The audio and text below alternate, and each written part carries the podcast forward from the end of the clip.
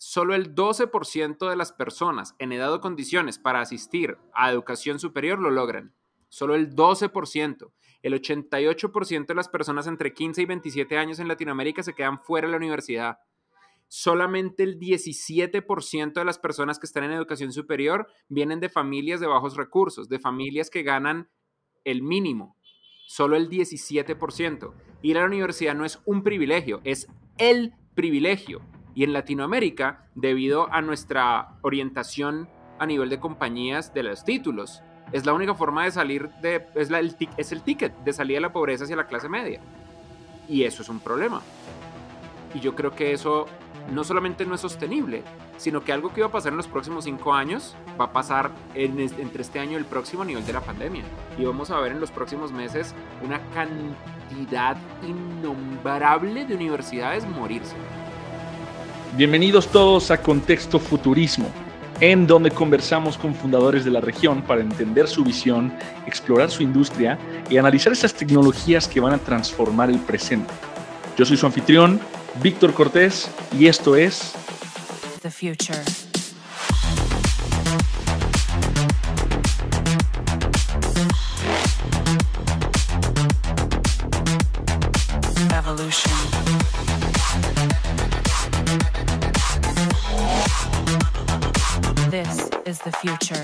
Bienvenidos al tercer episodio de Contexto Futurismo. El día de hoy me encuentro con una personalidad colombiana destacada por el famoso eslogan Nunca pares de aprender. Founder y CEO del famoso sitio de diseño web Crystal Lab y hoy en día co-founder y CEO de Platzi, Freddy Vega. Freddy, dudo que alguien escuchando este episodio no conozca Platzi, pero si tuvieras que definirlo en un tweet, ¿cómo lo harías? Platzi es la escuela de tecnología más grande del mundo hispano. Nosotros llevamos a casi un millón de personas de ganar el mínimo o menos del mínimo o de ganar sueldos promedio a estar ganando el top 20-25% de la industria. Para darte una idea mucho más específica, el 40% de nuestros estudiantes llegan a Platzi ganando menos del salario mínimo y uno a año y medio después están ganando entre mil a cuatro mil dólares. Esto en todos los países de Latinoamérica. Esto no es algo que solamente pasa en ciudades o en ciertos países, esto pasa en todas partes. Y es la magia de la tecnología, porque nuestra misión es cambiar la economía de Latinoamérica, que nuestras economías dejen de estar basadas en recursos naturales, manufactura y agricultura y se vuelvan economías de conocimiento que realmente aprovechen el talento humano que existe en nuestras naciones. Y a partir de ahí, que nuestro Producto Interno Bruto se vuelva a exportar servicios de tecnología al mundo. Buenísimo. Pues yo creo que más que un tweet, eso fue como un hilo, pero diste al clavo y justamente te iba a explicar más adelante que, te extendieras un poco más con, la definición. Ahora, observando cierta similitud justo con nuestro modelo de media, ¿no? Que monetizamos justo el contenido. ¿Tú cuáles dirías que son los principales retos de la educación online hoy en día? O sea, ¿qué tanta es la disposición de los latinoamericanos para pagar por educación, pagar por contenido? Y por otro lado, ¿cómo afrontas también esas barreras de entrada que pueden verse relativamente bajas si lo ves desde afuera, no? Bien. Eh, primero, mm, el, problema más grande que tiene la educación online es que no sirve para un carajo. Es como el verdadero problema. La educación online no sirve para nada, no funciona. Si funcionara, eh, Coursera sería una empresa de miles de millones de dólares, no el crecimiento relativamente tímido que han tenido. Eh, Udacity estaría explotando. ¿Cuál es la razón por la que no funciona? Porque las personas no se comprometen y no terminan lo que empiezan. Y eso no es solamente culpa de las personas, es un problema súper complejo, lleno de aristas, pero que las, em, las, empresas de educación online tienen que solucionar. La magia de Platzi es que no tiene ese problema. Platzi sí funciona. El promedio del completion rate entre Coursera, Udacity, edX, eh, todas estas, es más o menos del 5 al 10%. Es decir, de 100 personas que arrancan un curso, 5 lo terminan. En Platzi es del 70%.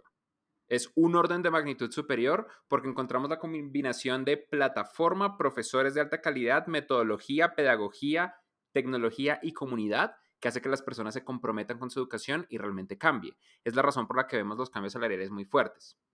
Eso a nivel de educación. Ahora hablemos a nivel de Platzi en particular. Platzi tiene, tiene una serie de problemas, pero uno de los problemas más constantes que nosotros nos encontramos es un problema de la, industria a la que nosotros le apuntamos. Platzi le apunta a el mercado que trabaja de manera profesional en tecnología. este mercado es un mercado increíblemente elitista. Es un mercado que considera que si no está en inglés es igual a malo. No, todo, no, no, no es el único mercado que se comporta así. Latinoamérica tiene este problema, que creo que es un problema de la colonia, en el que si es local, la gente cree que es una porquería. Y en cambio, si viene de Estados Unidos, nadie duda de su calidad. Esto tiene muchas razones históricas, por supuesto. Hay muchas empresas malas, hay muchas malas experiencias a nivel de los clientes. La excelencia en el servicio al cliente no ha sido algo que caracterice históricamente Latinoamérica hasta hace muy poco y con ciertos mercados, lo cual se vuelve un reto. Pero el otro reto es un reto de que las personas honestamente no creen en ellos mismos. Es muy difícil que tú creas que vas a tener un mejor futuro si no crees que el futuro va a ser mejor entonces no inviertes en ti. Y ese ciclo de pobreza se perpetúa con cosas como, por ejemplo, asumir que si viene de Latinoamérica es que no sirve. El problema de esto, en Platzi realmente no importa, yo creo que nosotros estamos del otro lado. Nosotros estamos en el punto donde ya tenemos la suficiente cantidad de pruebas que determinan que, hey, Platzi funciona. El verdadero problema está en, lo que, en cómo el mercado reacciona. La gran mayoría de los emprendedores en cualquier industria, incluyendo la industria del contenido en particular, se van a enfrentar contra la problemática de que en Latinoamérica las personas no creen en sí mismas, por ende no creen en nada que venga de gente que se parece a ellos. Y entonces plantea la pregunta, ¿cómo esperan estas personas crecer a futuro? Es uno de los retos más grandes que tenemos para el cual no hay una respuesta fácil. Nosotros hacemos muchas cosas, como por ejemplo Platzi Life, Platzi Conf, nuestro canal en YouTube, los cursos de crecimiento profesional, pero sí necesitamos, creo que nuestra región entera necesita terapia para poder solucionar este problema tan gigantesco de creer en lo que hacemos. Qué interesante, porque por lo general cuando hablamos de los problemas que aquejan a la región, la educación normalmente es, es el primero que volteamos a ver, pero no estamos viendo que en el trasfondo justamente está quizá ese eh, como tú bien mencionas, eurocentrismo o falta de confianza colectiva, que es un concepto bastante interesante. Algo que, me gustaría profundizar también es justo en lo que, en lo que hablábamos del modelo de negocio. Eh, Platzi, si, corrígeme si me equivoco, actualmente es un modelo más como SaaS, ¿no? Como suscripciones mensuales, pero hemos visto... Sí, así es, una suscripción. Justo, hemos visto también en el, en el en la industria, en el sector de educación, que están saliendo otros modelos bastante interesantes, particularmente el Income Sharing Agreement o el, acuerdo de ingresos compartidos. ¿Cómo ves tú que va a evolucionar eh, la monetización de los contenidos online y de la educación? Platzi también tiene un modelo de Income Share Agreement. Eh, lo que pasa es que no lo hacemos muy público. Se llama Platzi Master. Platzi Master es un programa en el que nosotros buscamos al top 0.1% de nuestros mejores estudiantes y a ellos les damos tres meses de mentoría personalizada ultra intensiva, es como Y Combinator para personas, y luego tres a nueve meses de ayuda para conseguir el mejor posible empleo en la industria de la tecnología. Al final, por los siguientes 36 meses, sigues teniendo acceso a la red de mentores y coaches de Platzi para ayudarte en tu carrera todo ese tiempo. Y a cambio, nosotros eh, esperamos que crezcas más del 15% en tus ingresos y si lo logras, nosotros nos quedamos con el 15% de tus ingresos por 36 meses. En promedio, lo mínimo que hemos visto que un estudiante crece en Platzi Master es el doble. O sea, gente que está ganando mil pasa a ganar dos mil dólares. Gente que está ganando tres mil pasa a ganar a seis mil dólares. Y lo mínimo que hemos visto de sueldos es alrededor de mil dólares al mes. Lo mínimo, mínimo, mínimo. porque hay gente que gana muchísimo más dependiendo de dónde estén. Nosotros ya hacemos todo esto esto ya es una realidad actual interna de nuestro, de nuestro modelo de negocio. No lo hacemos muy público porque no puedes aplicar. No se puede aplicar a Platzi Master. Hay que ser el 0.1% de nuestros cursos. Los cursos de Platzi son muy baratos. Cuestan menos de un dólar al día y tienes acceso a literalmente todo el contenido que tiene Platzi disponible para ti en cualquier lugar del mundo. Simplemente estamos buscando quiénes son los mejores de ahí. He visto otros modelos de negocio. He visto bootcamps y yo creo que con el pasar del tiempo más empresas se van a meter en este modelo de Income Share Agreement. A mí me parece muy peligroso porque los Income Share Agreements son un zero-sum game, un juego de suma cero. En el instante en el que un estudiante es un Income Share Agreement, no creo que vaya a volver a ser otro, por lo menos hasta que no se le vence su tiempo. He visto en Latinoamérica Income Share Agreements del 20% por cuatro años, que me parece exagerado. También he visto en Latinoamérica Income Share Agreements de bootcamps que te ayudan por los tres meses y luego te vas a tu suerte y esperan y ni siquiera tienen un mínimo de ingresos. o no tienen un tope máximo de la cantidad de dinero que pueden capturar. Nosotros tenemos un tope máximo y un tope mínimo. Lo otro que me preocupa es empresas cuyo modelo del bootcamp es que los estudiantes que vienen de atrás son los que te enseñan. Esa no es la idea. O sea, si esa fuera la idea, pues simplemente paga Platzi, es mucho más barato, un dólar al día. Eh, ya Platzi funciona así. Realmente creo que para modelos de negocio que generan tanta rentabilidad deberían haber profesores y mentores de clase mundial y debería haber toda una historia detrás, una historia de solidez y de excelencia en educación que me preocupa no ver en tantos modelos. Lo que pasa es que es muy fácil. Es muy fácil montar un income share agreement y es muy fácil decir, no, nosotros te vamos a conseguir todo esto. Y en parte es, posible que los primeros cohorts lo consigan porque en este momento la industria tiene una demanda de talento tan absurda, tan, tan, tan, tan absurda, que una persona que sepa cosas básicas de tecnología tiene básicamente garantizado su empleo. Pero mi invitación sería, si ese es el caso, pues entonces más bien estudia en Platzi, cuesta menos de un dólar al día eh, y asegúrate de que en caso de elegir un income share agreement como estudiante, estés eligiendo uno que realmente tenga sentido y esté exigiéndote al máximo. No te comas solamente el marketing. Habla con ex estudiantes del programa y, y porque ten en mente que estás entregando un porcentaje importante de tus ingresos por un porcentaje importante de años. Ahora, en resumen, yo sí creo que es del futuro. A mí me encantan los income share agreements como concepto. Me parecen peligrosos, manejados por empresas que no tienen pasión por la educación, pero que son básicamente fintechs. Eso es peligroso. Claro, sí, definitivamente es, también el enfoque al estudiante versus al modelo de negocios lo que puede generar esa diferencia. Y regresando un poco a lo que nos mencionabas, que el, eh, la tasa de, de, ¿cómo le dices?, de finalización de los cursos del 70% comparado al 5% de la industria, me gustaría profundizar. Esta es una pregunta que tenía más para adelante, pero recientemente me leí una publicación en Medium en donde se abordaba el problema de la educación online y cómo a pesar de que democratiza el conocimiento a más personas, el problema de la educación en masa, por así decirle, que las instituciones tradicionales todavía sufren, sigue siendo un problema latente. Eh, ¿Cómo ves tú el futuro didáctico, pedagógico de la educación, sobre todo en línea? Eh, la tendencia va más por ampliar el alcance de, la misma o personalizar y automatizar el tipo o forma de aprendizaje de acuerdo a cada alumno. A mí me encanta, me encanta este tema porque es súper controversial y al final del día no es un problema tecnológico, es un problema político.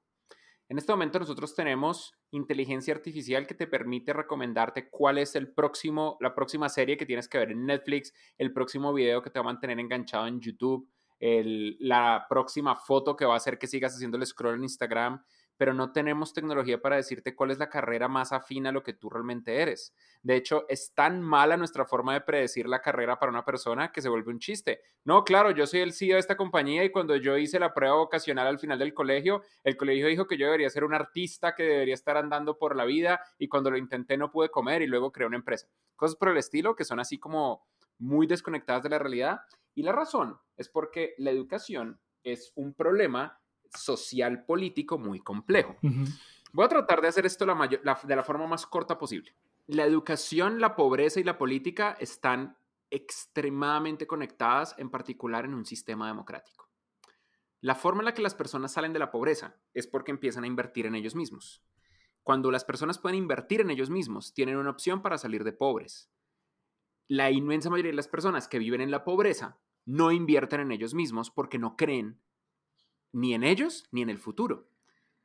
Esto es muy complejo y es uno de los problemas más grandes de lo que implica el estudio de la pobreza.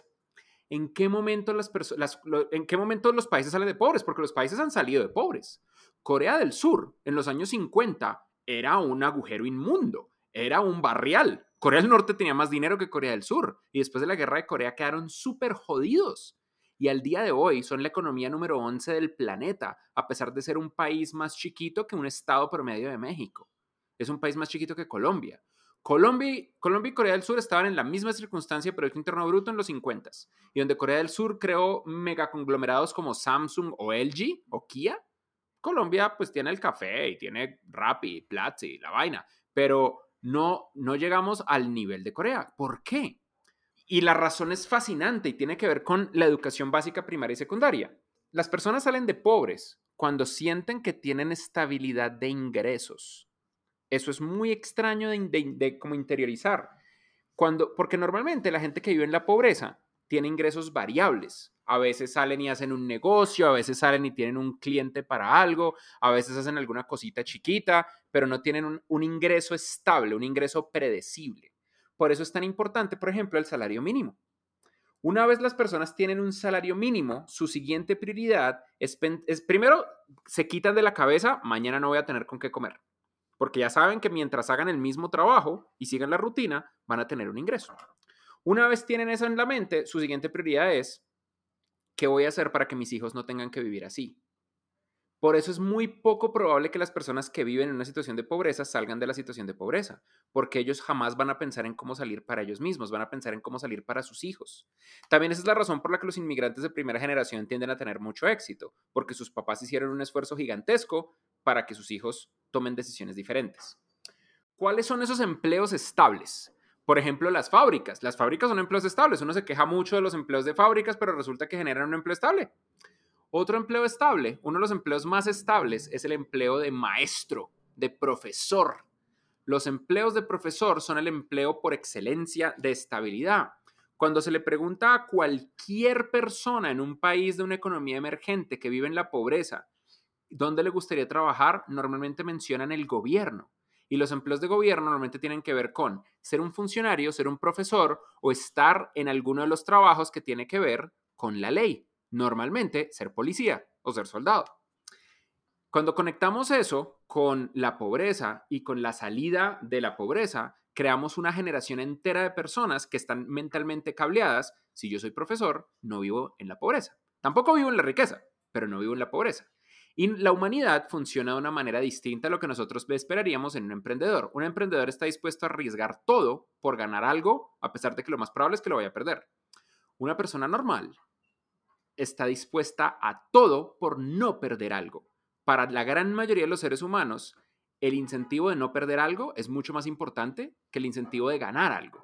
Entonces, cuando lo llevamos a, industrias como la educación, vemos que los profesores pelean, protestan y estructuran todas sus vidas, los sindicatos de profesores, sus movimientos políticos, con un solo objetivo, no perder lo que tenemos.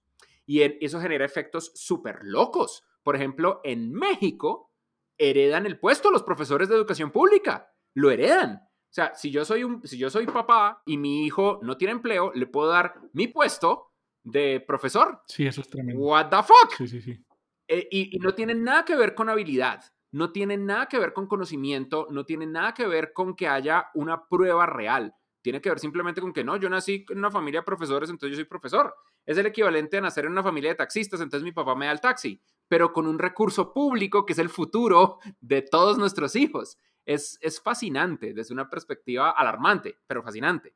Uno ve este fenómeno en todos los lugares del mundo. No importa donde uno intente cambiar la educación, uno se va a enfrentar con una masiva cantidad de personas que van a hacer su mejor esfuerzo porque la educación no cambia ni siquiera un milímetro. La educación básica, primaria y secundaria se ven básicamente iguales desde los últimos 100 años porque son la forma de generar estabilidad laboral y la estabilidad laboral genera una salida de la pobreza. Y es muy difícil decirles que no cuando la evidencia de que en todas sus vidas ha funcionado les dice que sí. Hay una frase muy cruel pero muy muy cierta que dice, "Tú no puedes explicarle a alguien algo si su salario depende que no lo entienda." Y es real. Cuando uno tiene en mente eso, uno se da cuenta muy probablemente la educación básica, primaria y secundaria no va a cambiar para bien en nuestra esperanza de vida. Estoy siendo muy fatalista, ¿no? En nuestra esperanza de vida dentro de nuestros países. Pero lo que sí va a haber es una disrupción. Les pongo un ejemplo. Yo estoy seguro que los cines no se esperaban la pandemia, pero tampoco se esperaban que los estudios avanzaran tan rápido gracias a las capacidades de streaming para empezar a hacer estrenos en streaming. Hubo un estreno muy famoso, una película, eh, Trolls, eh, al inicio de la pandemia de Universal, que no pasó en cines, sino pasó en pay-per-view por internet. Y eso hizo que varios cines de Estados Unidos bloquearan a Universal, a las películas de Universal Studios. Pero ¿a quién le importa lo que hagan los cines en un mundo pandémico donde nadie va a cine? Y es, la, es porque se encuentra uno con una disrupción completamente externa. Otro ejemplo es Hertz. y las empresas que rentan automóviles. Las empresas que rentan automóviles han estado haciendo un esfuerzo brutal por actualizarse porque saben que se necesita una app para rentar el carro y automáticamente prenderlo. Y hay competidores directos que están rentando el auto de otros, como por ejemplo Turo o Get Around. Pero la verdadera disrupción de Hertz vino en las manos de Uber. Uber en, las ciudades donde existe hizo que antes en Estados Unidos, donde uno absolutamente necesitaba rentar un carro para avanzar, ahora no lo necesita. Ahora uno puede andar en, en un Uber X, que es mucho más barato que andar en taxi. Y por último, están los restaurantes. Yo creo que los restaurantes no se esperaban que las cocinas oscuras los mataran y con la pandemia mucho peor, porque todas las cocinas oscuras tienen sus modelos de unit economics, de marca y demás adaptados a un mundo de domicilios, donde a los restaurantes les tocó reaprender por completo lo que eso significaba. Y este mundo de las cocinas oscuras les acabó el negocio con una disrupción completamente inesperada. Yo creo que algo así va a pasar en la educación, una disrupción completamente inesperada y la pandemia simplemente lo va a acelerar. ¿Y cuál crees que va a ser justa, justamente esa tecnología que va a catalizar ese desarrollo? Porque algo que, hemos visto, y de hecho en esta pandemia es un tema recurrente que hemos platicado en contexto del equipo, vimos conciertos que se llevaban a cabo a través de Fortnite, eventos en vivo que se llevaban a cabo a través de plataformas como Rappi, ¿no? Entonces, yo sí soy muy bullish ¿no? en, el, en el futuro de este tipo de streaming, incluso AR, VR para, para el futuro de los medios, que si bien no ha generado la atracción que se tenía esperada en un inicio, definitivamente creo que a futuro puede haber un, gran mercado adelante para estas experiencias más inmersivas. ¿Tú cuáles crees que van a ser las tecnologías que van a dar esa disrupción y ese cambio totalmente inesperado para las instituciones tradicionales educativas? Yo creo que no solamente viene, sino que ya pasó. Lo estamos viendo en la industria de la tecnología. Yo pienso mucho en esto. La industria de la tecnología es especial porque personas con o sin título ayudan a otras personas con o sin título de manera desinteresada y constante a crecer en la industria. Yo no había visto eso en ninguna otra industria. ¿En, en qué otra industria se puede decir que otras personas sin importar si pasaron o no pasaron por la academia, están profesionalmente ayudándose en temas profundos. Uno no lo ve en la biología. En la biología no hay un entusiasta que diga, oiga, vengo a entender cómo funciona el adenofocito que ustedes publicaron en el, último paper de Nature de no sé qué. no, eso solamente pasa con un idioma compartido, pero en la tecnología sí pasa. ¿Qué creo yo? Yo creo que vamos a empezar a verlo, por ejemplo, en las leyes si lo pensamos de una manera, y esto, esto probablemente me va a generar un montón de odio, un saludo a todas las personas que sin duda están escribiendo un tweet de odio en este instante mientras escuchan este podcast, mándenmelo, yo estoy feliz de leerlo. Mi cuenta en Twitter es FREDD y latina ER, y de iglesia, Fredier. Mándenme su tweet de odio o de amor, no importa. Yo creo que el derecho va a ser una de esas industrias que va a ser ultra disruptida, disrupcionada, que va a vivir una disrupción alrededor de no hay ninguna razón para ir a la universidad y aprender derecho. Literal ninguna. No, no, no, no hay. La razón por la que la gente va a la universidad a aprender derecho es una razón de tradición. Y obviamente que hay un montón de argumentos. Lo que pasa es que los grandes debates de la humanidad se dan en vivo, y... pero el Senado está haciendo sesiones a punta de Zoom por la pandemia. El, los, los juicios están ocurriendo a punta de llamadas. La Corte Suprema de Justicia tiene una llamada global para definir el futuro de las leyes de nuestras naciones. ¿Cómo? Pero te refieres a la, perdona, ¿te refieres a la educación en la carrera de leyes o a la industria legal como tal? Ambas cosas, ambas cosas. Me refiero, yo creo que siempre va a haber como un organismo que determine si una persona es o no es abogado, es o no es contador. Pero esos organismos ya existen ya existe el CFA, ya existen los exámenes del Bar Association en Estados Unidos y existen cosas equivalentes en Latinoamérica, existen las normas NIF para la contabilidad, las normas IFRS, el US GAAP, existen cosas. El verdadero problema, ¿sabes? Ok, te voy a responder la pregunta de una manera más corta. ¿Sabes cuál es el problema que nadie ha solucionado, incluyendo las universidades? La acreditación. Nadie ha solucionado esto. Las universidades fingen que lo solucionaron. Lo fingen porque uno le toca estar cinco años pegado en la universidad y uno tiene que completar que los quizzes, que el examen, que la tesis. Yo fui jurado de tesis. El ingeniero de sistemas promedio latinoamericano graduado no sabe programar. pero se gradúan con un título que dice ingeniero de sistemas. El ingeniero de software sí sabe programar, pero el ingeniero de sistemas no. El ingeniero de sistemas promedio no sabe programar. Yo diría, yo he sido jurado de tesis en cuatro universidades de Latinoamérica, en tres países distintos, y yo diría que el 20% de los graduados, después de cinco años de carrera en ingeniería de sistemas, saben programar al nivel en el que les sirvan a una empresa. El 20%. El 20% después de cinco años. Yo siempre he pensado en esto respecto a otras carreras. ¿Cuál será el porcentaje de abogados que pueden realmente ejercer derecho una vez graduados? Y obviamente para eso existen los másters, existen los posgrados y los PhDs, pero entonces en un punto uno se tiene que preguntar qué parte de esto realmente tiene que ver con la industria y la calidad y qué parte es simplemente que las universidades necesitan plata y mantener a la gente. Y quiero aclarar algo porque suena que soy un super hater de las universidades y la respuesta es no. Yo amo la universidad como una institución educativa por un factor fundamental. La universidad es la institución por excelencia para crear conocimiento, para construir nuevo conocimiento, para investigar. Ninguna empresa va a hacer el tipo de investigación fundamental de ciencias básicas que la universidad es capaz de hacer. Ninguna. Pero ¿cuántas universidades de Latinoamérica realmente están haciendo investigación? En Latinoamérica en algún punto caímos en un, en un hueco en el que consideramos que la universidad es formación profesional para el trabajo y nada más. Y es un hueco muy complicado porque encima se volvió un hueco muy rentable. ¿No les parece muy sospechoso que todas las carreras duren cinco años? ¿Todas? ¿Todas? ¿Todas? No, es, no hay ninguna razón por la cual todas las carreras tienen que durar cinco años. Es un artefacto de, que si no, no se siente profesional. No se siente como que realmente fui al, al claustro académico a formarme. Y lo último que quiero mencionar es que no tiene sentido decir que el problema son las universidades, porque las universidades no le aportan ni siquiera un 20% a los profesionales de nuestra región. Solo el 12% de las personas en edad o condiciones para asistir a educación superior lo logran. Solo el 12%. El 88% de las personas entre 15 y 27 años en Latinoamérica se quedan fuera de la universidad. Solamente el 17% de las personas que están en educación superior vienen de familias de bajos recursos, de familias que ganan el mínimo.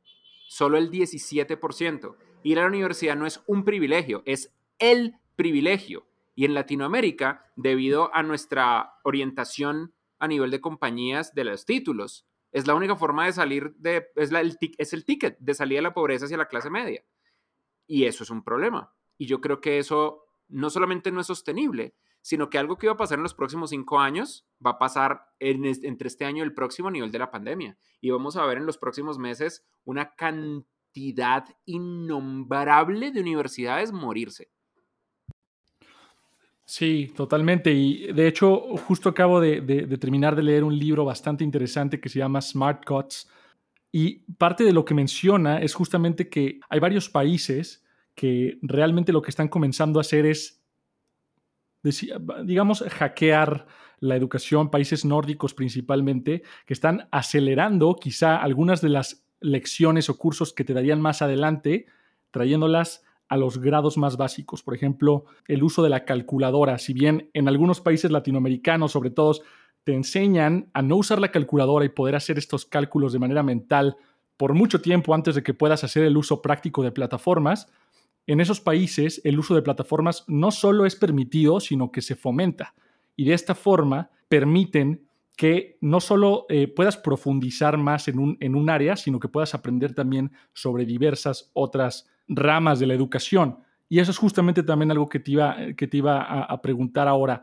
¿Cómo ves tú el desarrollo futuro de los planes educativos, tanto de universidades que, que, como bien dices, van a tener que tener un cambio radical o van a sufrir las consecuencias de la ley del más fuerte? ¿Crees que sea un tema de educar especialistas, como normalmente ha sido la clave para salir este, de, la pobreza o más bien un generalista? Sobre todo te hago esta pregunta porque creo que eh, muy relacionado en la industria de tecnología, sabes que, pues bueno, la, especialidad es mucho más fácil de ejecutar por un algoritmo, por una automatización, mientras que mientras más escenarios existan posibles y más puedas jugar con ese think outside of the box, pues los humanos podríamos llegar a tener cierta ventaja sobre los algoritmos. ¿Cómo ves tú que se desarrollen los planes de, de estudio a futuro? ¿Va a ser algo más generalista o especialista? Primero que todo, me gustaría explicar que cualquier negocio de la industria creativa no se puede automatizar y eso es muy positivo. Mientras ustedes trabajan en la industria creativa, cualquiera que sea la industria creativa en la que trabajen, van a tener, mientras tengan talento, por supuesto, una posibilidad de trabajo. El desarrollo de software, por ejemplo, es uno de los empleos de la industria creativa más rentables que hay. Y uno dirá, ¿cómo así el desarrollo de software es creativo? Probablemente tú crees que no si te dedicas a montar templates en WordPress y a copiar y pegar de Stack Overflow. Pero los buenos programadores son de las cosas más creativas que hay en el mundo. Son el tipo de persona que se sientan y literalmente imaginan un producto hacia su existencia. Eso es maravilloso. Eso no existe en ningún otro lado. La industria del software es una industria de márgenes absolutos, sobre todo cuando lo comparamos, por ejemplo, con la industria de los restaurantes, donde son los márgenes mínimos. Y para hacer un test AB en un restaurante, ahí tienen que pasar meses. Para hacer un test AB en software, simplemente tiene que pasar minutos en lo que se demora uno programando el test. Eso es maravilloso y es muy difícil de explicar para personas que no han estado en la industria. Entonces, ¿qué es lo que va a pasar en nivel de la educación, tanto básica como profesional? ¿Qué creo yo? Aquí me gustaría darle la vuelta, en vez de ser tan pesimista, voy a ser hiperoptimista, que es lo que más me gusta a mí. Yo creo que vamos a vivir en un mundo en el que desde muy pequeños vamos a tener diferentes tracks de educación. En los años 60 y 80, hubo, entre los 60 y los 80, hubo un psicólogo llamado Benjamin Bloom. Benjamin Bloom creó un paper que se llama el Benjamin Bloom's Two Sigma Problem of Mastery Learning. Es uno de los papers más citados y más incorrectamente implementados de la industria de la educación. Benjamin Bloom se inventó, esta, pero no se inventó, descubrió que cuando uno le da a una niña o a un niño todo el tiempo del mundo y mentoría cuando se traban, cualquier niño puede aprender lo que sea. La educación tradicional moderna nos hace pensar que hay un 10-15% de genios y hay un 10-15% de gente simplemente tonta. Y luego un mar, un 70% de personas mediocres promedio. Benjamin Bloom demostró que eso es mentira, que, que sí, efectivamente hay un 10-15% de gente tonta, pero que el 85% de las personas son brillantes, son genios. El problema es que nos obligan a todos a aprender al mismo tiempo y al mismo ritmo. Primero, segundo, tercero, cuarto, quinto. Primaria, secundaria, preparatoria, primer semestre, segundo semestre, octavo semestre, décimo semestre, posgrado, máster, PhD. Y si tú no aprendes al mismo ritmo, es que eres tonto, es que no sirves para esto. Benjamin Bloom demostró que la diferencia entre una persona que le toma seis meses aprender algo y una persona que le toma una semana es cero, es nula. Y piénsalo, piénsenlo ustedes mismos a nivel de inglés. Estoy seguro que para la gran mayoría de las personas que nos están escuchando, aprender inglés es todavía un lío o algo que les tomó cantidades de tiempo distintas. Si sus papás desde chiquitos les hablaban inglés, entonces lo aprendieron de una manera nativa. Pero si lo aprendieron en la adolescencia o en la adultez, hay personas que les tomó cuatro, cinco años lograr inglés con fluidez. Y hay personas que les tomó tres, cinco, seis meses. ¿Cuál es la diferencia entre el inglés de ambas personas? Ninguno, ninguno, ninguno, ninguno. Ninguno. Las dos personas hablan inglés. El que se demoró tres meses y el que se demoró cinco años habla inglés. Y resulta que esto aplica a todo. Esto aplica a saber programar, esto aplica a saber de finanzas, esto aplica a saber diseñar, esto explica, aplica a saber dibujar, a todas, todas, todas las industrias no hay ninguna razón por la que unos seres humanos, a, todos los seres humanos nos tome lo mismo.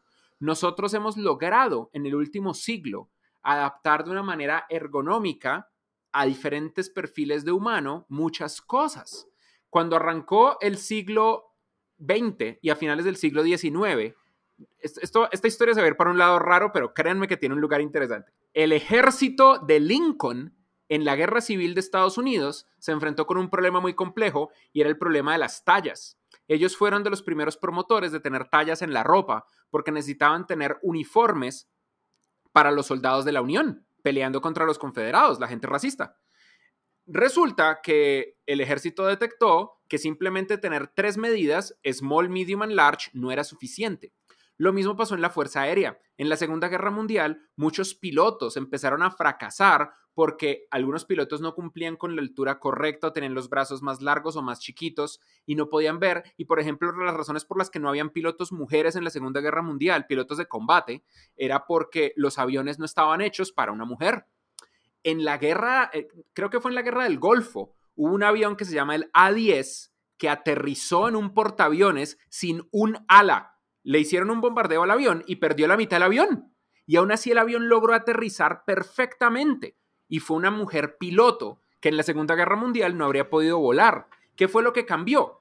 Cambió la perspectiva del ejército de que los seres humanos somos todos igualitos. Y en cambio empezaron a aplicar en combate personalización por soldado, por piloto, por persona. Entonces, por ejemplo, el avión A10, como la gran mayoría de aviones, tiene una silla ergonómicamente ajustable a cada piloto y hay cascos distintos para cada piloto y uniformes adaptables a cada piloto. Eso permitió que las mujeres se volvieran pilotos de combate y que una de las mejores pilotos de combate de la historia, esta piloto del A10 que lo aterrizó sin medio avión existente, pudiera lograr su aterrizaje sin ningún problema. Si esto ya pasa en la industria de la defensa, ¿por qué no pasa en la industria de la educación? Y la respuesta es, sí va a pasar, esto es inevitable. Y otra pregunta que vale mucho la pena hacernos es, ¿qué va a pasar entonces con los profesores, con los maestros? Yo tengo un sueño y al mismo tiempo entiendo por qué es tan difícil.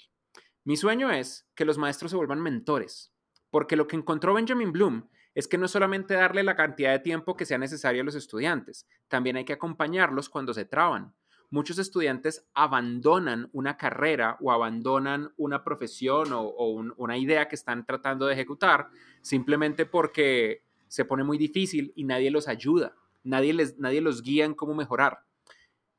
¿Por qué los profesores no son eso? En este momento los profesores pueden ser fácilmente reemplazables por un PowerPoint sincronizado en MP3, porque todos los profesores repiten la misma vaina todos los semestres, todos los años, por 30 años. La matemática ha cambiado, pero no ha cambiado tanto. Entonces, ¿por qué no más bien la parte teórica la grabamos con la calidad con la que grabamos La Rosa de Guadalupe? Que igual es una alta calidad. Con la calidad con la que grabamos una serie de televisión, con la, calidad con la que grabamos una película. Y más bien los profesores son mentores. Los profesores se quejan de esto diciendo, no, pero es que el trabajo del maestro es más allá de eso. El trabajo del maestro es acompañar al estudiante, formarlo en valores, guiarlo. Ok, entonces hagan eso en vez de estar dando cátedra, porque resulta que eso es bullshit. El 80% del tiempo los profesores es trabajo administrativo, repetir la misma cátedra y hacer una revisión de, los skills del estudiante a punta de prueba y error, que son los, los exámenes de selección múltiple con única respuesta cambiar el sistema de acreditación que ninguna universidad ha logrado y simplemente lo fingen a través de su prestigio y cambiar que los profesores sean mentores. Creo que va a ser el cambio más maravilloso que va a vivir la educación. Y el primer país que lo haga se va a ganar lo que se ganó Corea, un ticket para que en menos de 20 años tengan un crecimiento absurdo. Me parece increíble, pero creo que lo que mencionas es 100% cierto. De hecho, recientemente un amigo me comentó cómo está funcionando su universidad con el tema de la pandemia los profesores están dando clases por voice note de WhatsApp. literalmente están grabando la, misma cátedra, como tú dices, y hacen reenviar a todos los grupos de, salones que tienen que enviarlo. Entonces, es increíble. Ahora, un poco contraintuitivo eso que mencionas de que no importa el ritmo de aprendizaje de un alumno, el resultado final tiende a ser el mismo. Yo, yo entendería que como una especie de interés compuesto, aquel que termina primero es capaz de aprender otras cosas con anticipación y ir creando este conocimiento encima de lo que ya se sabe, ¿no? Sobre todo con lo rápido, con lo rápido y, la velocidad de cambio que existe hoy en el, digamos, workplace y en el, en el ambiente educativo. O sea, ¿cómo te aseguras que lo que aprendes hoy no será obsoleto dentro de seis meses? Ah, eso es muy fácil. La respuesta es que te jodes. Es que no hay forma de asegurarte. No hay forma.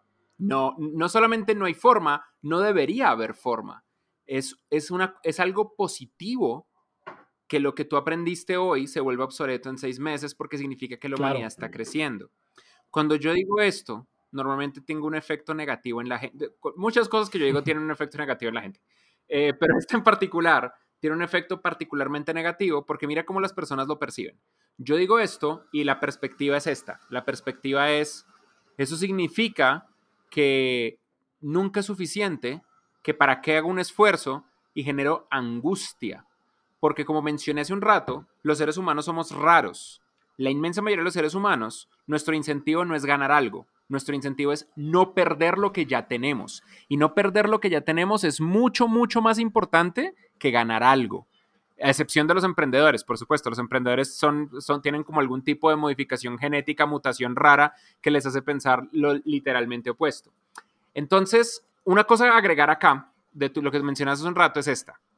Que una persona le tome mucho tiempo y otra menos, no significa que nos tome mucho tiempo para todo. Por ejemplo, es posible que una persona que le tome cinco años aprender inglés, le tome un mes aprender ecuaciones diferenciales. O una persona que le tome tres meses aprender a programar, sea una persona que nativamente sepa diseñar. Una de las cosas que aprendió Benjamin Bloom es que la inteligencia humana es diferente en cada ser humano, pero que cualquier ser humano puede lograr lo que quiera. Nosotros tenemos talentos innatos para los que nacemos. Lo que no es verdad es eso que decimos a veces de, ay, yo no nací para eso, yo no sirvo para eso. La respuesta es que los seres humanos servimos para absolutamente todo y podemos hacer todo. No somos hormigas ultra especializadas. Pero sí es verdad que hay áreas de mayor talento donde podemos profundizar y esas áreas las podemos perseguir de una manera más fuerte. El lema de Platzi es nunca pares de aprender y la razón por la que ese lema existe es porque el mundo se pone muy complejo. Te pongo dos ejemplos rápidos. Uno, en este momento la inteligencia artificial está avanzando tan rápido que estamos llegando al punto donde está siendo usada en películas para reemplazar la voz de actores que no quieren volver a grabar ciertos otros pedazos. Entonces se generan una síntesis de la voz de un actor y se le colocan el cambio de sus, el cambio de sus palabras de acuerdo a la, a la forma en la que se esperaba que el actor reaccionara. Eso es, eso es muy extraño y también está empezando a pasar con los deepfakes a nivel del rostro. Y eso es tecnología del 2018 que ahora podemos ejecutar. Imaginen lo que viene a futuro. Y te pongo otro ejemplo. Desde el 2010 existe una tecnología llamada CRISPR, CRISPR-Cas9, que nos permite hacer modificación genética. Esto yo creo que ya muchas personas lo saben. Se puede modificar el código genético de un ser vivo a través de CRISPR. Lo que no saben es que un kit de CRISPR cuesta 10 mil dólares uno, por el costo de un vehículo, por el costo de un automóvil, tú puedes tener un kit de CRISPR en el garaje y modificar el código genético de una oveja para que alumbre en la oscuridad. Si eso es posible hoy, ¿qué va a ser posible en 10 años? Los avances tanto en biología como en ciencias, como en inteligencia artificial, como en tecnología, hacen que cada vez el mundo sea más complejo. Y hay dos opciones. La opción uno es la opción de la angustia, la opción de decir, esto es muy difícil, yo no sirvo para esto, yo no voy a poder, me rindo. Y la otra opción es la opción de la determinación de obtener una ventaja competitiva versus el resto, porque el código genético humano, por ahora, no ha cambiado y seguimos creciendo y aprendiendo al mismo ritmo. Por ende, las personas que nunca paran de aprender siempre van a tener una ventaja competitiva en el mundo de la realidad, que es el mundo que no para de cambiar. Qué, bueno que tocas este tema de la obsolencia educativa y que todo lo que aprendes realmente pues caduca, tiene su, fecha de caducidad al poco tiempo, ¿no? Y de la mano a eso, entrando en un tema un poquito ya más de exploración filosófica, pero al mismo tiempo práctica, el discurso de la educación casi siempre va de la mano de mejores estándares y calidad de vida para las personas, para, para aquellas personas que pueden aprovechar el conocimiento y lo aplican. Entonces, hoy en día parece ser que esa misma educación que está creando nuevos profesionistas puede estar creando las mismas cosas que van a reemplazar a esos mismos profesionistas. Entonces, pues aquí te pregunto, ¿cuál es tu visión futurista al respecto y de qué manera el aumento en formación de estos profesionistas STEM o ingenieros se correlaciona al desplazamiento de otras profesiones? Yo no creo que haya una correlación entre crear más profesionales y que haya una caída en, las opciones de trabajo, pero yo sí creo que las opciones de trabajo van a desaparecer. Básicamente es inevitable que todos los empleos repetitivos desaparezcan, porque van a ser hechos o por algoritmos o por robots o van a ser reemplazados por otra cosa. Es muy poco probable que en el futuro de los próximos 10 o 20 años hayan más humanos haciendo esto. La pregunta es eso qué significa a largo plazo. Porque va a haber un porcentaje de personas que van a aprender a trabajar en industrias creativas, como el desarrollo de software, el marketing digital, eh, o industrias de, economía digital, como las finanzas, la contabilidad, las leyes, el copywriting, el periodismo digital, la creación de contenidos, pero van a haber muchas personas que no. Hay personas que honestamente no pueden por un tema de traumas de toda una vida aprender cosas nuevas. En, en general no porque no puedan, sino porque creen que no pueden pero eso no significa que se les pueda forzar a hacerlo. Es como el chiste constante de qué va a pasar con todos los camioneros, que es uno de los empleos más comunes del mundo cuando los, cuando los camiones sean autónomos. No se van a poner a hacer Python. Algunos sí, seguro, pero todos no. ¿Qué pasa con esos empleos? No hay una respuesta real. De todo lo que yo he leído, aparentemente la solución más eficiente va a ser algún tipo de programa de ingreso básico universal, Universal Basic Income. En Latinoamérica es particularmente complicado porque nosotros tuvimos, hemos tenido una serie de gobiernos de fuerte izquierda que han arruinado para siempre la perspectiva de que este tipo de cosas es posible y viable. Para no ir demasiado lejos, Colombia tiene el ejemplo de Venezuela tan en carne viva que los políticos conservadores siempre van a usar a Venezuela como una herramienta para explicar por qué este tipo de ideas son malas. Pero por otro lado, ¿qué, ¿cuál es la alternativa? que la gente se quede en la casa desempleada, porque estos empleos no van a volver. Y no van a volver de que no van a volver. Los robots son más eficientes. así como, por ejemplo, nunca más volvió el empleo de la persona que tiene que prender las luces de los andenes en las calles, porque resulta que un circuito es más eficiente que eso. O nunca volvió el empleo del policía de tránsito que mueve a la gente, porque resulta que un semáforo es más eficiente que eso. No van a volver estos empleos repetitivos, empleos en fábricas, en líneas de producción, en empleos repetitivos de cualquier tipo. Y probablemente lo mismo va a pasar con ciertos empleos repetitivos, pero que parecen creativos, como por ejemplo ciertos empleos de la educación básica, primaria y secundaria. La respuesta es difícil, pero no creo que tenga nada que ver con tener más profesionales. Todo lo contrario, las, los países que van a triunfar en ese mundo, que de nuevo es inevitable, no hay nada que pueda parar esto. Los países que van a triunfar son los que tienen la mayor cantidad de profesionales en tecnología y en economía digital. Por ende, las personas que van a triunfar son aquellas que tienen habilidades en economía digital, sin importar su carrera actual. Y esa es la magia de esto. No hay necesidad de haber estudiado una carrera en economía digital para participar en la economía digital. De hecho, lo hace mejor. Si tú estudiaste cualquier otra carrera, si tú estudiaste actuación, eh, cine y televisión, cualquier otra cosa que no tenga que ver con tecnología lo más lejos posible y le agregas tecnología, tienes un potencial mucho más grande que el resto. Porque la mayoría de los techis solo somos techis. Es cuando le agregamos otras cosas de otros hobbies, de otras carreras, de otras profesiones, de otras ideas, que creamos cosas mágicas. Es el ejemplo de Apple. Apple siempre se ha caracterizado, por más de que la gente sea fan, odien a Apple, Apple se ha caracterizado por ser la intersección entre la tecnología y las artes liberales. Y hasta ahora, más allá de que sean increíblemente caros, han demostrado que eso es verdad. Por ende, es inevitable.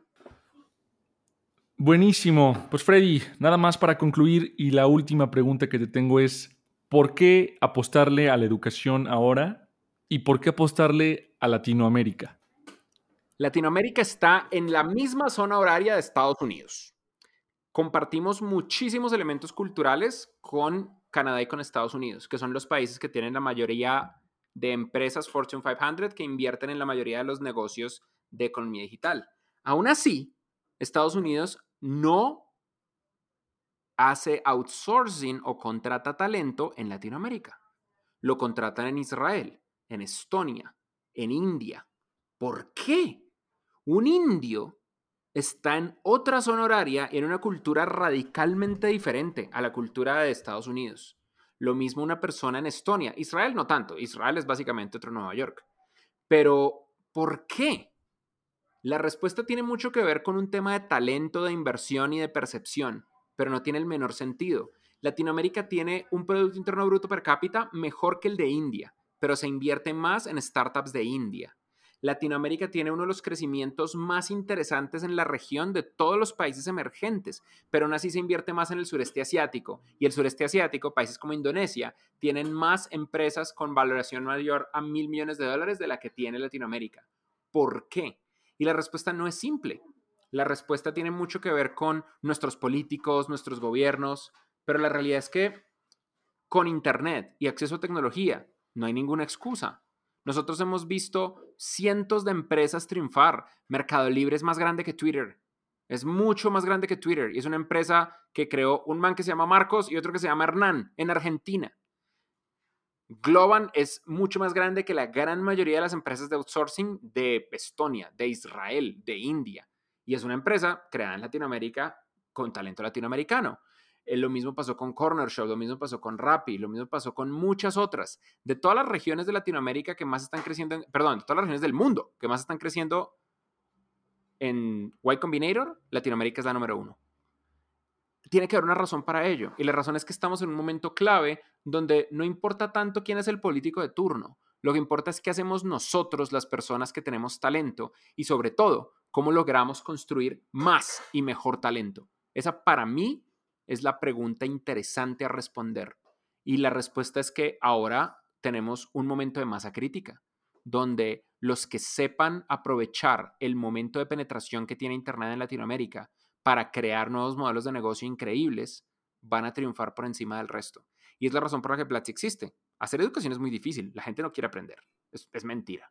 Un 10% de la humanidad quiere aprender porque tiene auténtica curiosidad intelectual. Y si eres parte de ese 10%, eres parte de los míos y te agradezco que existas. Pero la inmensa mayoría de los seres humanos no quieren estudiar. Lo que quieren es tener más dinero. Y si pudieran tener más dinero sin estudiar, lo harían. Estudian porque les toca. Estudian porque no tienen de otra y porque quieren salir adelante. Y nuestra misión es que incluso en esas circunstancias nosotros logremos en escala darle acceso a la mayor cantidad de personas a esa educación porque solo el 12% de Latinoamérica tiene acceso a la universidad. Las universidades no lo van a hacer. Si los gobiernos hacen su mejor esfuerzo por invertir en universidades, ¿qué va a pasar? Que duplican el tamaño, entonces ya no es el 12%, es el 24%. Sigue un 76% por fuera. Ese 76% y el 24% de las universidades es al que le apunta Platzi. Platzi no le apunta a la gente por fuera por dentro de la universidad, le apunta a todo el mundo. Le apunta a reconstruir el sistema económico de nuestra región y convertirlo en una potencia de tecnología para el mundo. Y estoy seguro que, como van las cosas, lo vamos a lograr. Tremendo. Pues la verdad no pude haber pedido una mejor respuesta para concluir este tercer episodio de Contexto Futurismo. A nuestra audiencia, recuerden darnos un review, una reseña y seguirnos en la plataforma de audio que más usen para escucharnos. No duden tampoco en compartirme ese comentario o ese, esa retroalimentación a través de mi cuenta de Twitter. Me pueden encontrar como arroba Cortés Víctor H. Freddy, ¿a ti cómo te encontramos? Claro. Recuerden que me encuentran en Twitter como arroba Fredier, F-R-E-D-D-I-E-R. O simplemente mándenme un tweet, arroba Platzi, P-L-A-T-Z-I, con I de iglesia. Perfecto. Pues un gusto haberte tenido con nosotros. Él fue Freddy Vega de Platzi, yo soy Víctor Cortés y nosotros nos vemos en el futuro.